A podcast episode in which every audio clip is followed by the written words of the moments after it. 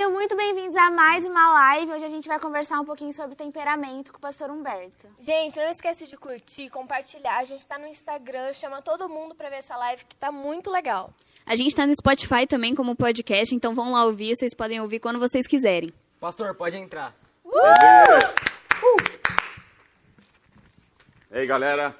Beleza? Manu, Oma, E aí, pastor? Boa noite. Boa noite. Querem começar por onde? Sobre o que é temperamento, né? A gente vai falar um pouco Tá, sobre. eu vou mostrar para vocês, eu trouxe alguns slides. E há um slide que eu trouxe que falando o que que é temperamento, tá? É o aspecto da personalidade responsável pela forma habitual e constante do agir peculiar de cada um. A combinação de características que você já nasce com ela, congênitas, que leva alguém a agir de determinada forma. Então, veja bem, quando nós falamos de temperamentos, nós estamos falando que você já nasce com ele.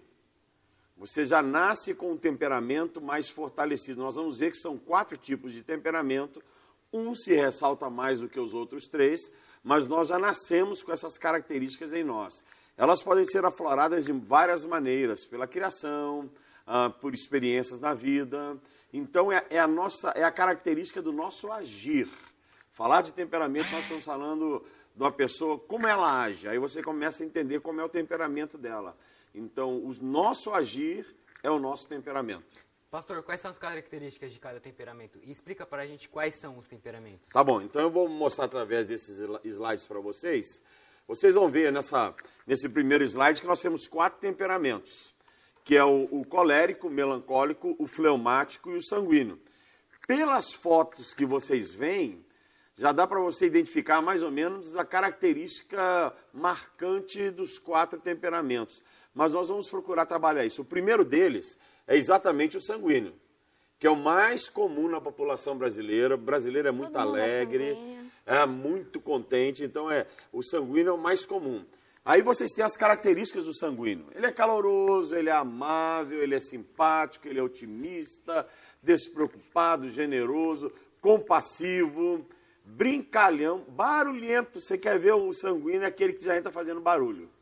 Ele está todo mundo reunido na sala, ele já entra gritando, falando alto, contando piada, ele já chega alegrando o ambiente, é aquela pessoa que todo mundo quer ter perto porque ele, ele deixa tudo mais para cima, tudo mais up.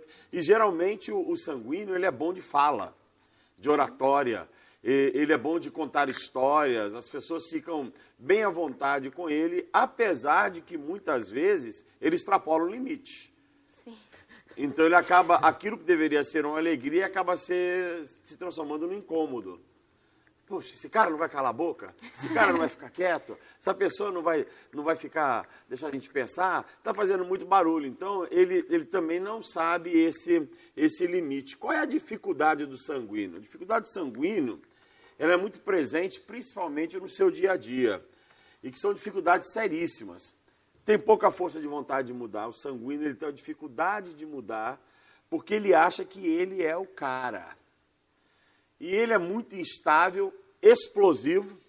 Você está lá falando com o sanguíneo, de repente o cara dá um- uma explosão, sai brigando com todo mundo e falando coisa que não devia.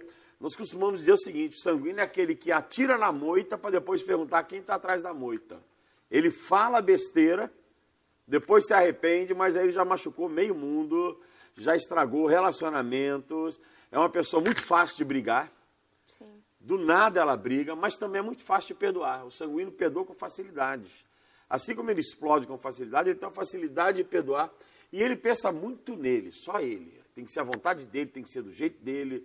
E, e se não for do jeito dele, não serve, ele emburra logo, ele acha ruim. Tem medo, às vezes, de ousar de uma maneira mais séria. E isso é uma dificuldade muito grande no sanguíneo, porque a insegurança dele em decisões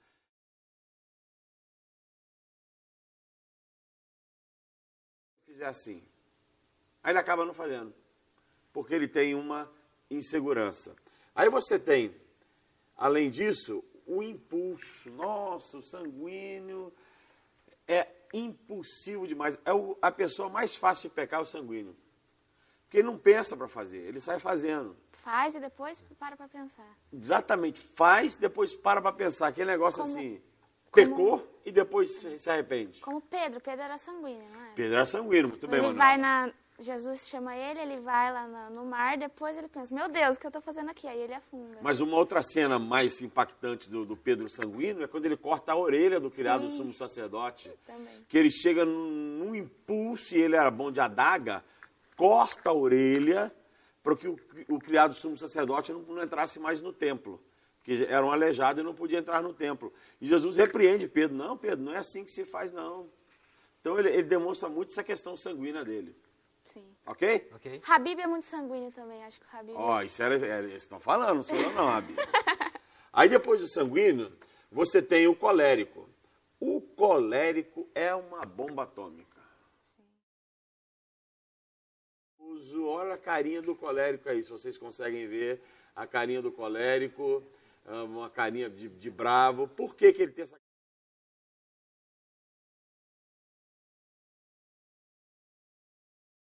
Lista, líder, ele é obstinado, cheio de ideias, também como sanguíneo, ele é muito extrovertido, então às vezes se confundem muito os coléricos com, com os sanguíneos. Ele é extremamente prático. Pegou uma coisa, vai lá e faz, sabe o que vai fazer, ele é bem resolvido, audacioso, ou seja, ele, as pessoas ficam olhando e, e dizendo assim, nossa, não acredito que ele vai fazer. E ele vai lá e faz. Ele arrisca, é eficiente e independente. Não precisa de ninguém para fazer nada. Ele vai lá e faz. Se ninguém quer ajudar, ele está resolvendo a situação da maneira dele. Mas ele tem um problema, colérico. As dificuldades dele é porque ele é extremamente autossuficiente. Ou seja, como ele não precisa de ninguém, ele acaba ficando isolado. Em decisões, em ações. É impetuoso.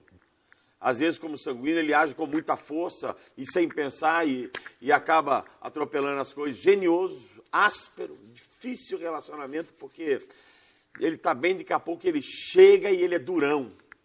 Ele briga com os outros, ele fala alto com as pessoas. Uma bomba relógio. Uma bomba relógio pode ser comparado com ele ah, em alguns momentos. Porque ele, nessa, nessa ira dele, ele age às vezes com muita ira e ele machuca demais as pessoas, não sabe esperar. Ele é impaciente, intolerante, extremamente vaidoso. O cara está sempre bem arrumado, sempre bem vestido, gosta de se cuidar, cuida do físico, cuida da aparência e é insensível. Insensível no seguinte sentido: machucou, não está nem aí. É diferente do sanguíneo. O sanguíneo machucou, viu que machucou, ele vai lá e pede perdão. O, o colérico não, machucou, já era. Se Ele não vira. está nem aí. Paulo era colérico? Paulo era colérico, ele fazia tudo com muita força. Tanto é que você pega as cartas do apóstolo Paulo, quando ele escreve para as igrejas, ele não tinha dó, não. Ele falava a verdade e rasgava o verbo com a, com a- com a galera sem dó. E João Batista? João Batista, ele era colérico também. Raça de víboras. É, que ele chega e raça de víboras, e ele, ele botava o dedo no nariz da, da- da, da liderança judaica, né? Então ele era... Botava o dedo no nariz, dentro do nariz? Não, dedo no nariz não, na frente, assim, né? Ah, tá. Aí aquela coisa assim, ele- se João Batista tivesse andado com Paulo, mas como eles são de épocas diferentes, João Batista morre bem antes de Paulo surgir, a coisa teria fervido bastante. Porque os dois eram bem, bem coléricos, os dois. Entendi.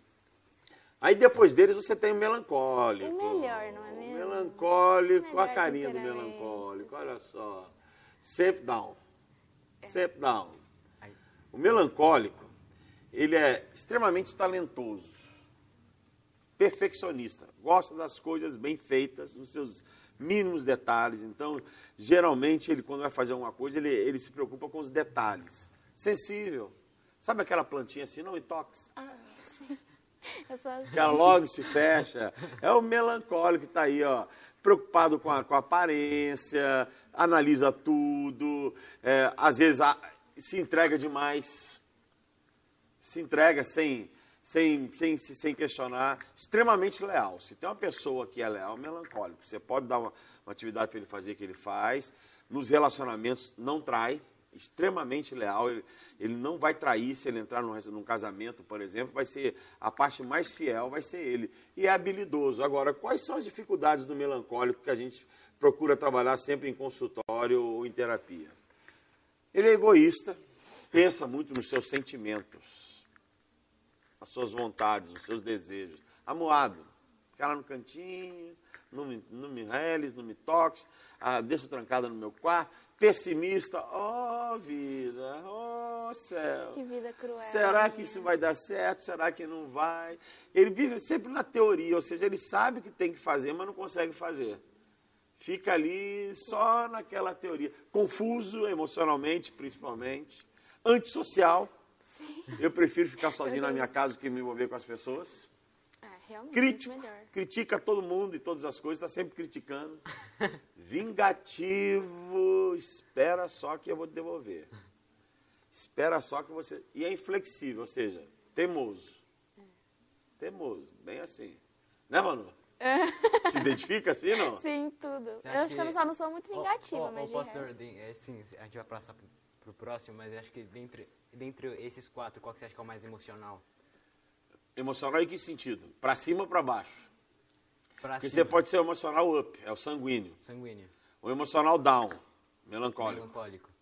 E, o, e em questão de ser racional, é o colérico. colérico? O colérico é bem racional e o fleumático também é bem racional. Entendeu? Nós vamos ver que o fleumático, e, e a- o próximo é exatamente o fleumático, pelo fato de ele ser mais de, de fazer o meio de campo, ele é bem racional.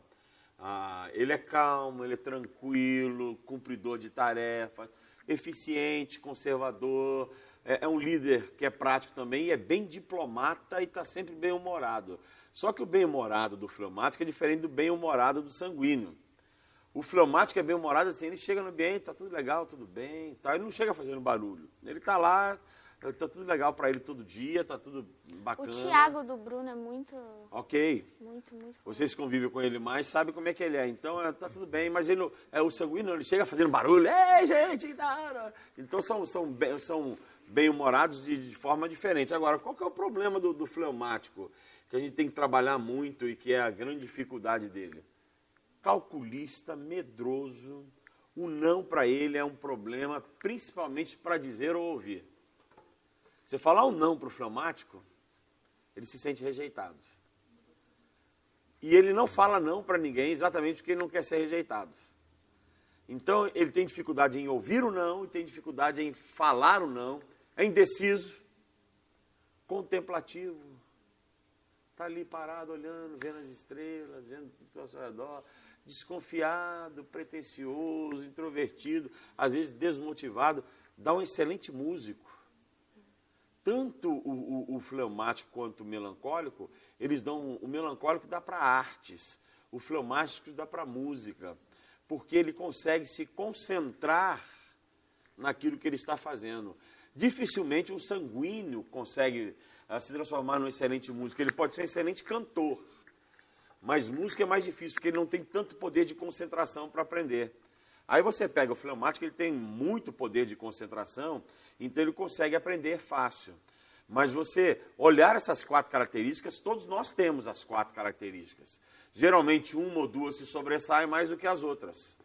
E isso, com o tempo, pode ir sendo transformado, por exemplo, com algo chamado maturidade. Eu, quando tinha 18 anos, eu era muito mais sanguíneo do que agora aos 57. O que eu tenho aos 57 é muito mais a questão colérica, de às vezes agir com muita força, independência, e se ninguém quer me ajudar, eu estou fazendo. Entendi. Ô, pastor, você não acha que, tipo assim, é, a- isso nos leva à próxima pergunta, que isso são características da personalidade? Qual que é a diferença entre temperamento e personalidade? Tá, veja bem, o, o- o temperamento você nasce com ele. A personalidade você vai desenvolvê-la. Então, a, a personalidade está muito ligada à questão do, do caráter, de você, do meio social onde você, ah, você viveu. Mas o temperamento você já, já o tem consigo. A personalidade vai ser desenvolvida com o passar dos anos. Então, a pessoa, por exemplo, a personalidade. A palavra personalidade vem do latim persona, aquela pessoa. Então, ela tem um temperamento que vai ajudar a formar a personalidade dela. Mas a personalidade dela pode ser estragada, por exemplo, com eventos e com situações na vida.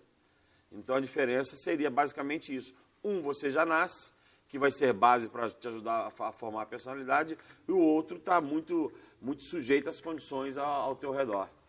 Ah, meio social. Sobre alguns personagens bíblicos dentro disso, Moisés era melancólico. Moisés era melancólico, mas ele era também colérico. Ele tinha a questão de se fechar, mas ele tinha muita questão de força. Por exemplo, quando Deus chega para Moisés e fala assim: Moisés, fala com a rocha e vai brotar água da rocha. Ele, com raiva do povo, vem e senta varada na rocha. Isso é atitude de alguém que é colérico. Então, em alguns momentos, o, o, o, a parte colérica de Moisés agiu muito presente, apesar dele ter um melancólico. E fleumático, quem personagem seria Davi. Davi ah, era sim. fleumático. Davi ele tinha uma fleuma assim, muito interessante de você estudar a história de Davi, porque constantemente ele está reflexivo, pensando, ele está lá refletindo, ele fica ah, criando músicas, criando poesias, falando com Deus. Então, Davi era muito fleumático. E como é, Deus, Deus agia de forma diferente com cada um deles. Como que é o nosso relacionamento com Deus, baseado no nosso temperamento? Ah, Manuela, essa, essa pergunta tua é fantástica, porque olha só, se tem uma coisa que Deus é, é extremamente inteligente. Uhum. Então, a inteligência de Deus faz com que ele nos entenda como nós somos. E ele faz a leitura de como nós somos. E vai nos tratar exatamente nisso. Vamos pegar o exemplo que você já citou de Pedro. Jesus tratava Pedro diferente de João. Pedro era sanguíneo, João era fleumático. Então, o tratamento que Jesus tinha, por exemplo, com João, é: João vinha e encostava a cabecinha no ombro de Jesus. Jesus deixava. Jesus deixava. Não repreendia, dizendo, oh, não, Jesus deixava, porque ele entendia que João era fleumático. Quando Pedro tomava a iniciativa de falar alguma coisa, Jesus entendia, às vezes até, até Jesus procurava ajudar Pedro. Pedro, não fale assim, você não sabe o que você está falando. Então segura um pouco.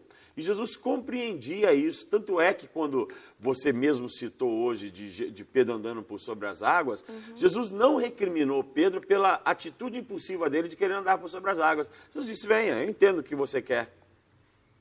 Então ele, ele, ele faz a, a leitura a nosso respeito de acordo com aquilo que nós somos.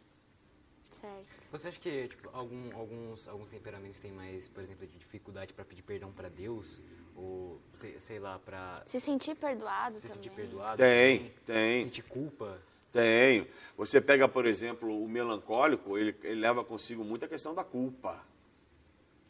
Então, como ele é, é muito fechado, introvertido, ele acaba mastigando mais aquela culpa, e para ele sentir o perdão de Deus é algo diferente do sanguíneo, que o sanguíneo ele vem, fala, chora, pede perdão para Deus, obrigado, Pai ele sente mais facilmente.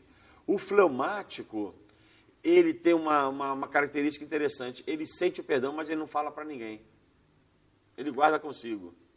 Ele sabe que Deus o perdoou, mas ele não sai falando. O sanguíneo sai falando para todo mundo. Gente, gente, olha, eu preciso falar para vocês. Eu pequei, fui lá, fiz o que não devia, pedi perdão e Deus me perdoou. Ele sai falando para todo mundo. O colérico, ele sente o perdão mas ele usa aquilo como experiência. Olha, gente, quero dizer para vocês o seguinte: eu pequei, não façam isso. É o colérico. Deus vai perdoar, mas não façam. É nessa, nesse sentido.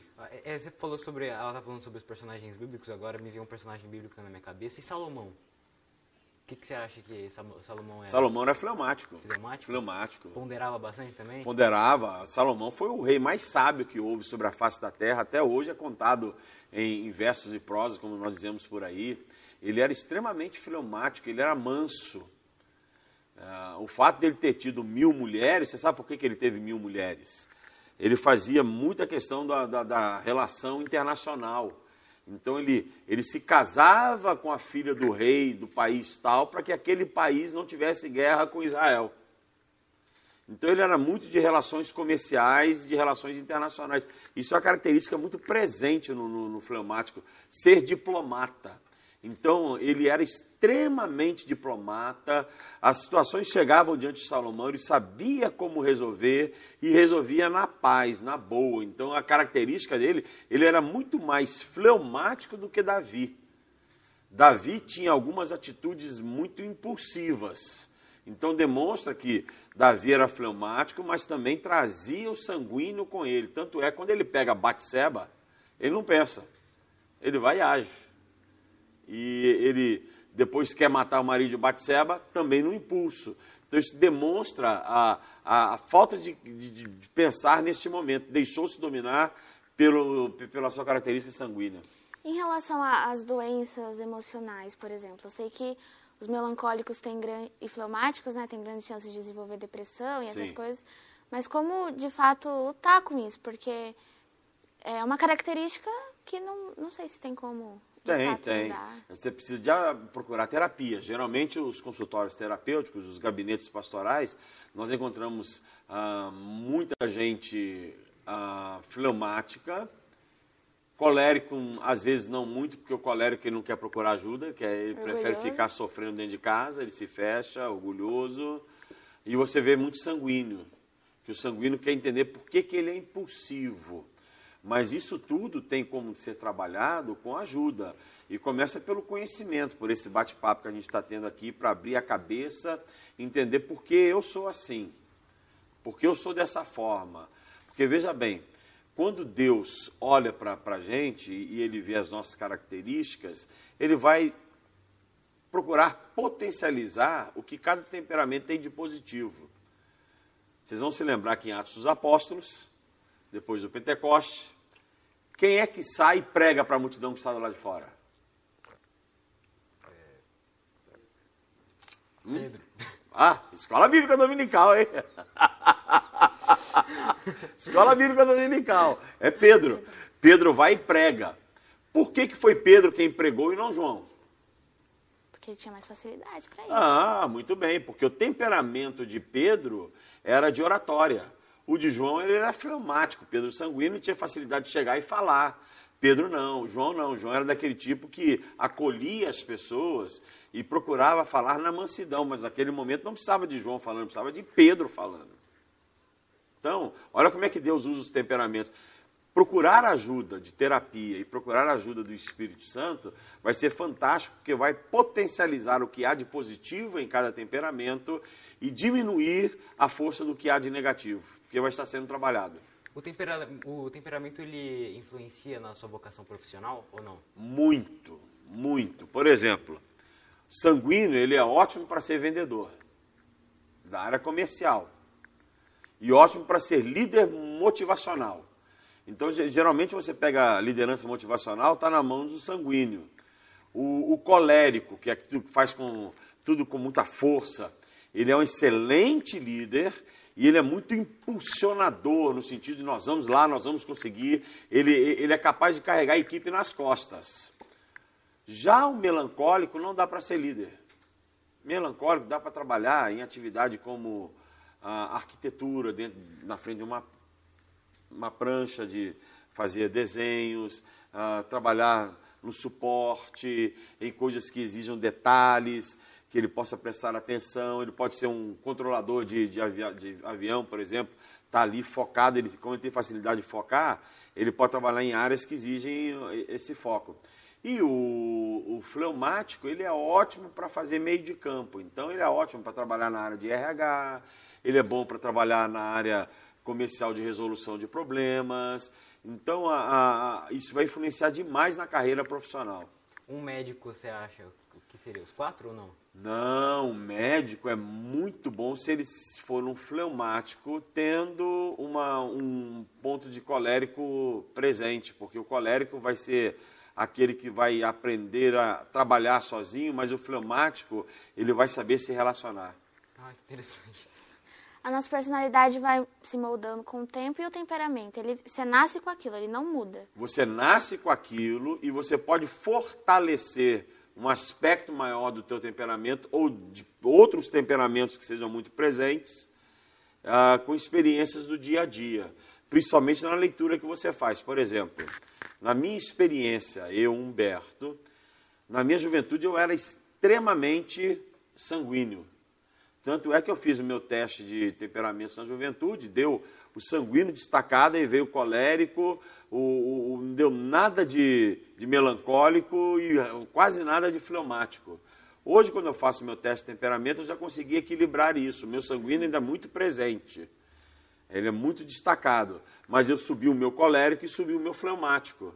Então, isso veio muito com a maturidade. Mas eu, consumo, eu sou muito sanguíneo, por exemplo. Vocês vão ver um, uma característica minha de sanguíneo que eu passo dando tapa nas costas das pessoas e tal. E falo alto, e, e, gesticulo demais. O sanguíneo gesticula muito.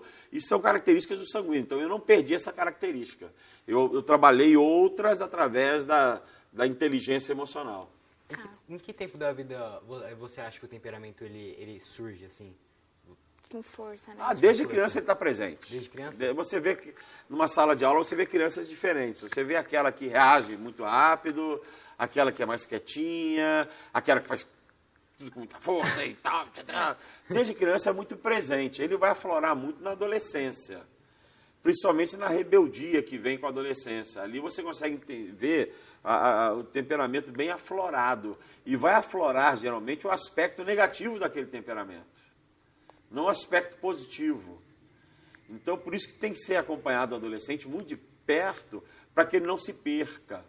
Porque como ele aflorou aquilo muito numa volúpia, ou para o up ou para o down, então ele tem que ser trabalhado para ele não se perder aí. Com criança também dá para ver aquela criança que você briga, chora e depois está bem, finge que nada aconteceu, é um sanguíneo.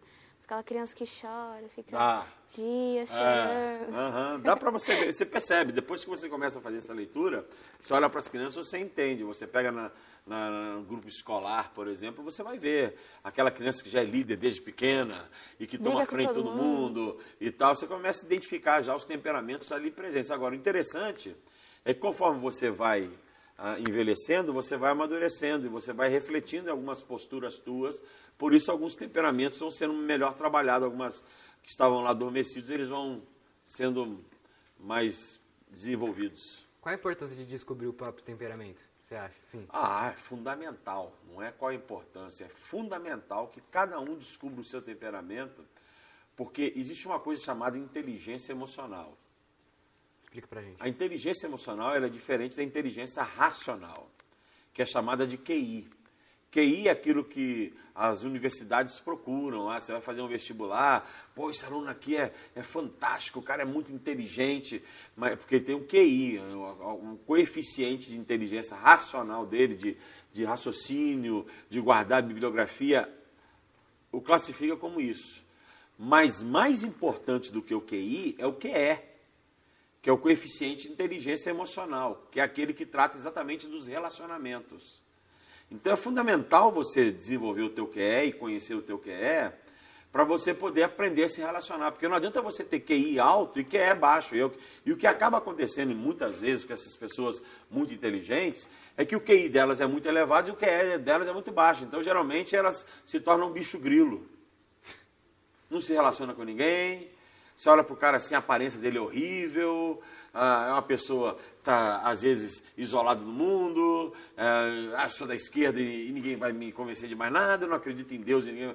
Então, a inteligência racional dele atrapalha a inteligência emocional. Inteligência emocional é muito mais importante. Jesus procurava trabalhar exatamente a inteligência emocional, que é dos relacionamentos. Por isso que ele fala, ama o teu próximo. Amar ao próximo não é questão de QI, é questão de QE, de inteligência emocional ah, ah, seja bênção na vida do teu irmão. Não é questão de QI, é questão de que é. De você conhecer quem é você, qual a área que você é, é, é bom, qual a área que você é ruim, trabalhar para que você seja uma bênção na vida do outro. Então, é muito mais importante o que é do que o QI. Lá na, a, na Grécia Antiga, o Sócrates ele fala, é, conhece-te a ti mesmo. Pra, porque eu acho que você consegue se desenvolver muito quando você conhece si próprio. Porque você sabe os seus, os seus pontos bons, os seus ruins, e os ruins você trabalha, os bons você deixa lá. Sim, sim. E a ideia do, do socratiano é exatamente essa, de você olhar para dentro. Que não é uma ideia socratiana, é uma ideia bíblica. De você aprender a conhecer quem é você. Descobrir quem é você. Porque quando você descobre quem é você, você começa a trabalhar, inclusive, o seu relacionamento com Deus. Ah, por que, que eu acho dessa maneira? Ah, eu acho dessa maneira porque meu temperamento é assim. Então preciso moldar isso aqui. Preciso buscar o Espírito Santo para tratar essa área da minha vida. E a importância da gente conhecer o nosso temperamento também vem muito na de doenças emocionais. Porque, por exemplo, sei lá, no passado é, foi muito difícil para mim entender por que, que alguém olhava torto para mim e eu ficava triste uma semana. E aí eu fui entendendo, faz parte do meu temperamento, da minha personalidade, foi evitando vários problemas, vários conflitos. É fundamental isso que você está falando, porque às vezes a pessoa não conhece seu temperamento e ela fica se achando a pior criatura do mundo. Quando ela começa a descobrir qual é o temperamento dela, ela começa a florar, porque ela vai começar a lutar contra aquilo que ela está sentindo naquele momento, e ela vai poder compreender o seguinte: ah, o problema às vezes não é o outro, o problema sou uhum. eu. E conhecer as suas qualidades também. Que... E sobre os temperamentos que se dão bem, sei lá, no namoro ou numa amizade? Por exemplo, geralmente são os, os, extremos, né? Você tem lá o sanguíneo, ele se dá bem com o fleumático.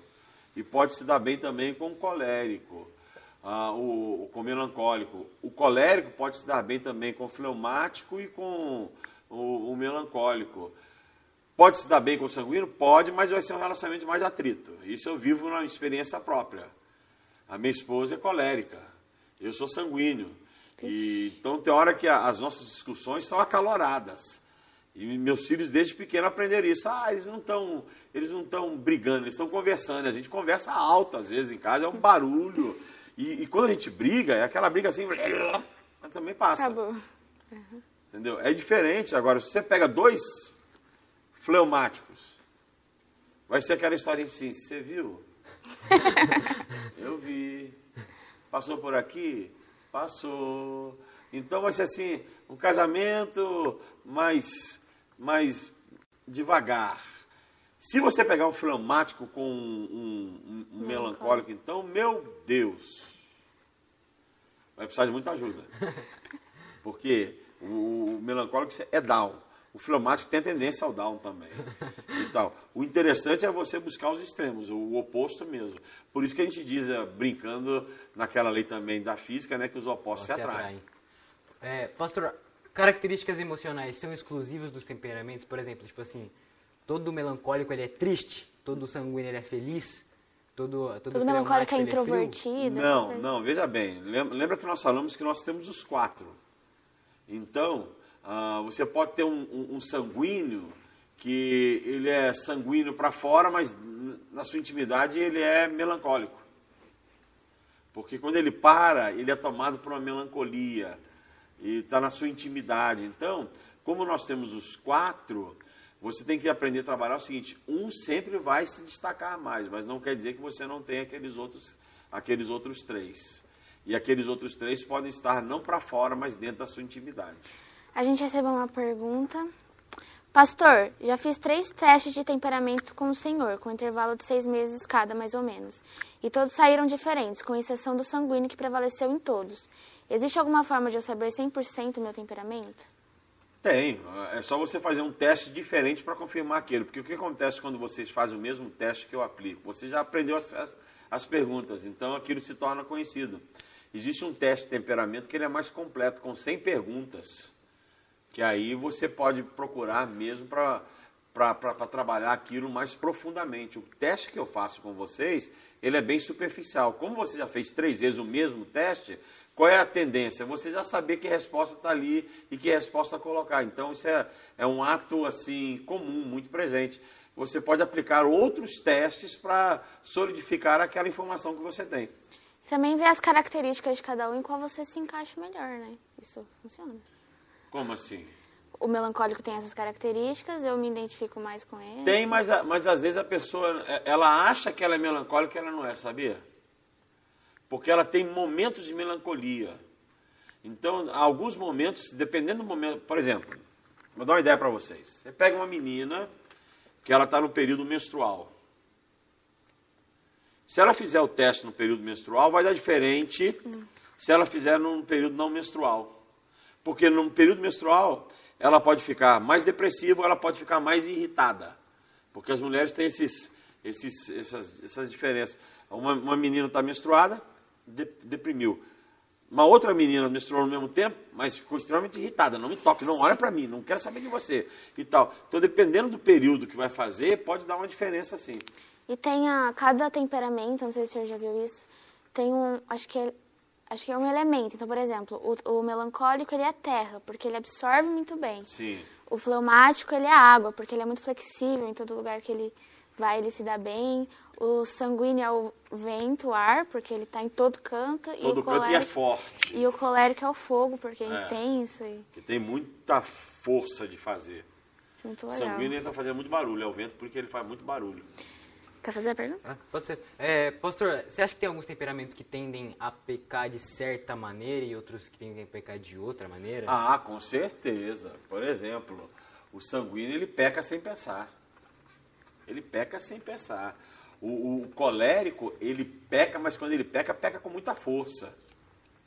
Ele tá, eu vou fazer mesmo, não quero saber, e vai lá e faz, e você tenta corrigir o colérico, ele, ele tem dificuldade de aceitar a correção, e ele acha que não está errado, e, e tudo mais. Aí você pega o, o- o melancólico, o melancólico ele peca e fica numa culpa, numa culpa, e fica remoendo a culpa. Ai, meu Oh, Deus, será que Deus vida. parou de me amar? Exatamente, essa é Aí você pega o fleumático, o fleumático, ele peca e fica assim, ai, pequei. E agora?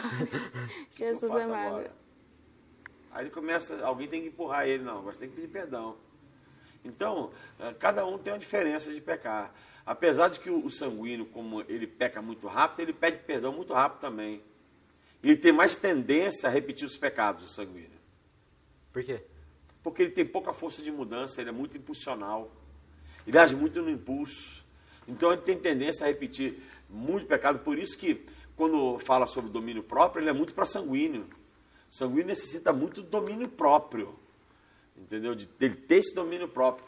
O melancólico, o, o colérico, ele precisa muito de longanimidade, benignidade, mansidão para o colérico e tal, porque ele é muito ferro e fogo, como você disse, ele é fogo. Tem, um, tem uma galera que fala aí sobre um quinto temperamento, que é o supina. Já vou falar? É, Que veja que é bem, isso, e- Dani? exi- existem vários temperamentos além desses, porque na verdade esses quatro que nós citamos são básicos. Eu já vi estudos com 12 temperamentos. Nossa. com 12. Eu já vi estudos que apresentam eh, esses temperamentos de formas diferenciadas, até com outros nomes. Então, as pessoas eles começam a criar em cima desses quatro, e nós usamos esses quatro porque eles são os básicos. Aí eles podem criar outros em cima. Eu já vi, por exemplo, estudos que deram nome para um temperamento, para a pessoa que tem temperamento sanguíneo fleumático. Então, eles, eles vão trabalhando isso, procurando destrinchar para compreender melhor a, a cada indivíduo. Mas a verdade é que os quatro é que são base. Certo. O supino eu nunca vi, não. Ó, o Natan mandou aqui o que- o que é. As pessoas com temperamento supina são diferentes de todos os outros perfis. São movidas pelo serviço e ajuda ao próximo, ou seja, totalmente focadas em pessoas. Em sua maioria, são grandes pensadoras e possuem bastante energia intelectual. Ok, quem que é esse? Melancólico. Sanguíneo, que gosta de ajudar demais, que o sanguíneo gosta de ajudar. Com quem? Melancólico. com melancólico. Então, é, É o que eu estou falando. É a junção de temperamentos, eles começam a dar outros nomes para poder trabalhar. Tá Existe uma certo. pessoa que consegue equilibrar os quatro temperamentos? Ah, existe uma pessoa chamada Jesus, Jesus. Cristo. Ele era os quatro temperamentos de forma equilibrada. Ele era extremamente perfeito, nós não somos. É difícil, muito difícil para nós, só com a ajuda do Espírito Santo. Nossa, cara. Mas por, mas por que, tipo, tipo assim, ele, ele não poderia se sobressair em um, em um, em um e não se sobressair em outro? Por quê? Não, veja bem, Jesus ele tinha um domínio próprio muito presente, porque ele é Deus. Mesmo sendo homem, ele tinha o equilíbrio. Nós, os seres humanos, nós não nascemos com a perfeição, nós somos seres imperfeitos. E nessa imperfeição nossa, nós temos muita dificuldade de alcançar o padrão que Deus quer para nós, porque carregamos em nós a gênese do pecado. E a gênese do pecado é uma gênese que ela vai contra aquilo que, que é, é, Deus quer para nós, que é a santidade. E a santidade traz sanidade.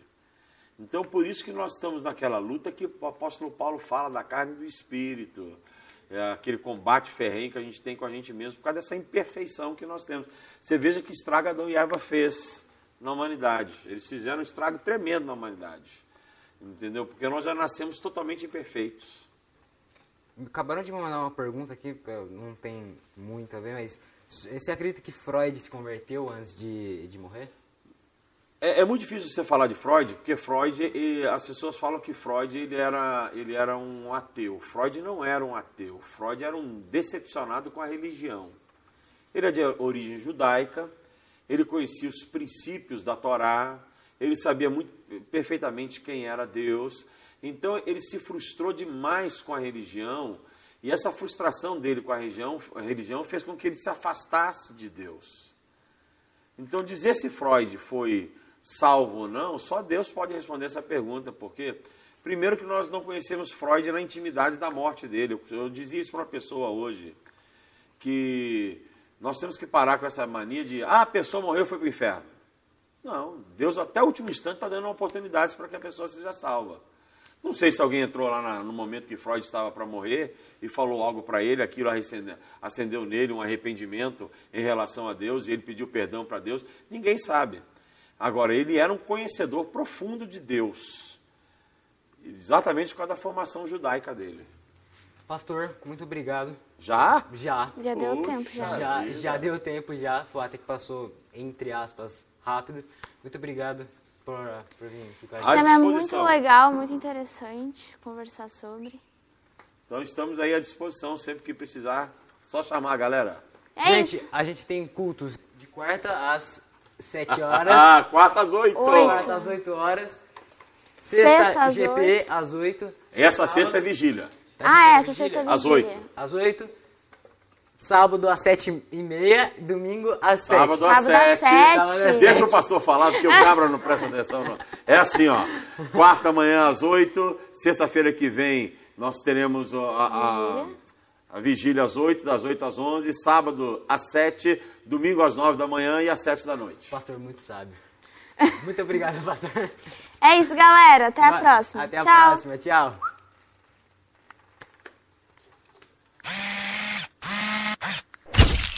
Acabou? Pera.